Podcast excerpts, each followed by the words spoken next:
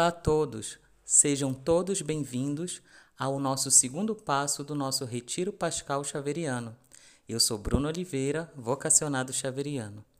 Hoje, nesta Sexta-feira Santa, temos a oportunidade de meditar e rezar as sete últimas palavras de Jesus na cruz. Esta é uma antiga e rica tradição da nossa Igreja Católica que nos permite adentrar, mergulhar no mistério de amor do Senhor para cada um de nós.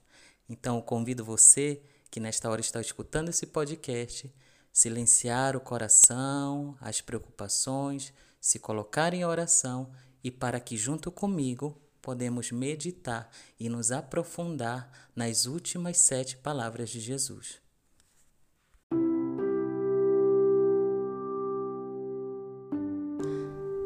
As sete palavras e expressões ditas por Jesus na cruz são recolhidas pelos evangelistas.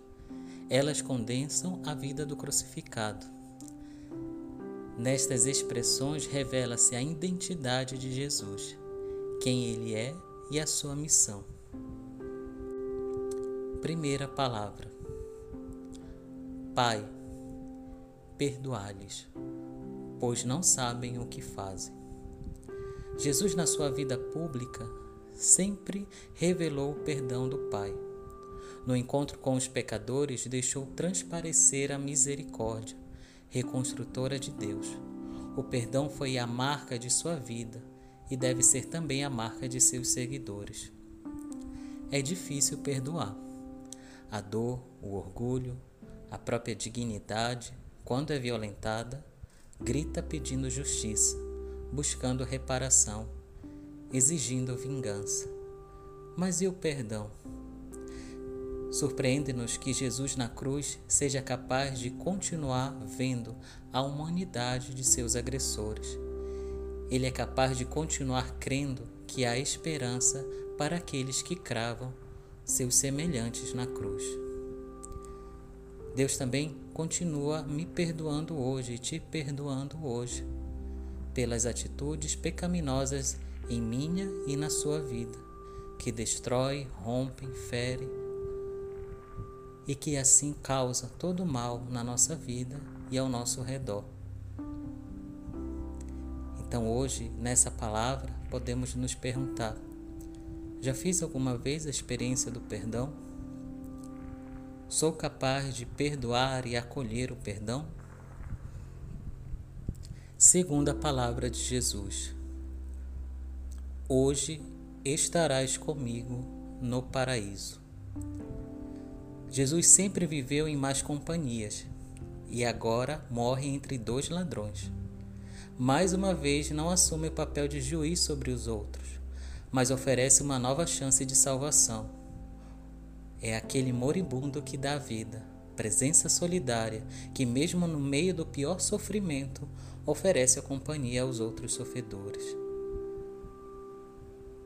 Comigo, esta palavra que oferece ao bom ladrão, comigo estarás hoje, é uma promessa de viver em sua companhia e despertar ecos de uma plenitude que não conseguimos entender.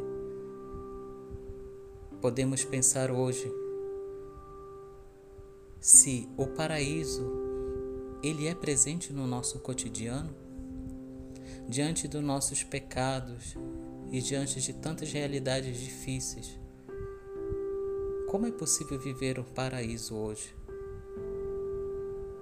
Neste momento em que estamos vivendo de dificuldades, tanto na nossa saúde econômica, nas relações, quem a gente pode hoje despertar para essa esperança nova que é o paraíso?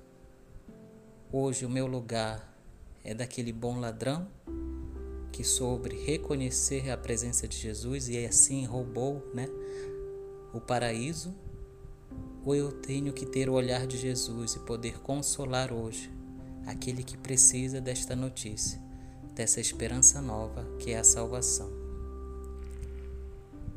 Terceira palavra. Mulher, eis o teu filho. Filho, Eis aí a tua mãe. Maria é a mulher do sim, que se prolonga até a cruz, aonde de pé revela sua presença materna e consoladora junto a seu filho Jesus. A presença de Maria na vida de Jesus não é acidental. Foi aquela que mais amou, conheceu e seguiu Jesus. Ela agora é a nossa referência fiel no seguimento de seu filho.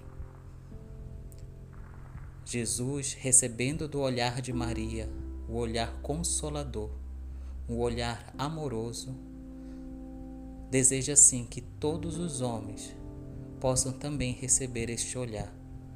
E por isso que não nos deixa órfãos, mas naquele ato da cruz entrega a sua mãe como também mãe de toda a humanidade, para que todos os homens possam também receber dela o mesmo olhar consolador que ele recebeu na cruz.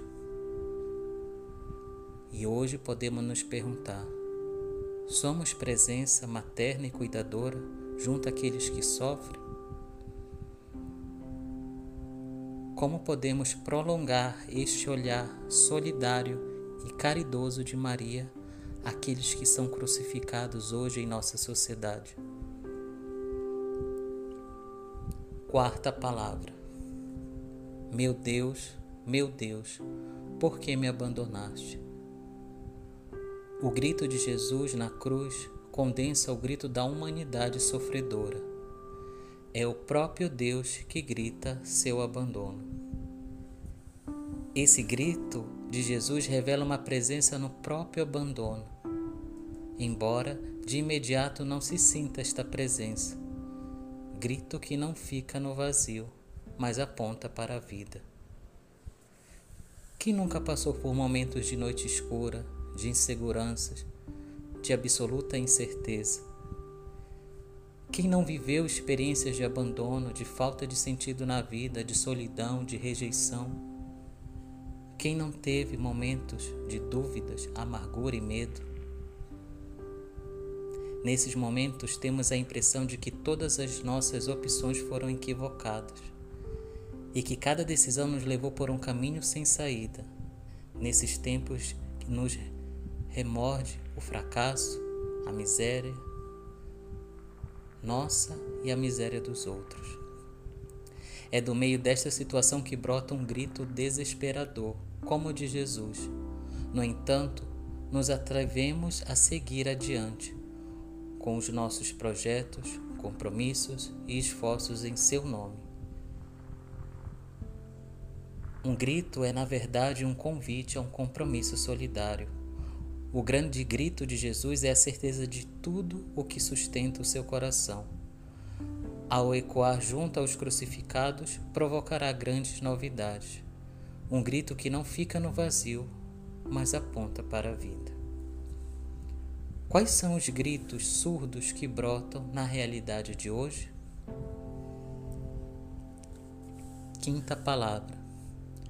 Tenho sede. Jesus sempre foi um homem sedento de fazer a vontade do Pai, realizar o reino, compromisso com a vida, presença solidária junto aos sofredores fazer conhecido a Deus como Pai e como Mãe. Agora grita sua derradeira sede, um mundo sem dor, sem exclusão, sem violência. Grita o homem com a garganta ressequida, sede na garganta e sede no coração, sede expansiva, sede que descentra.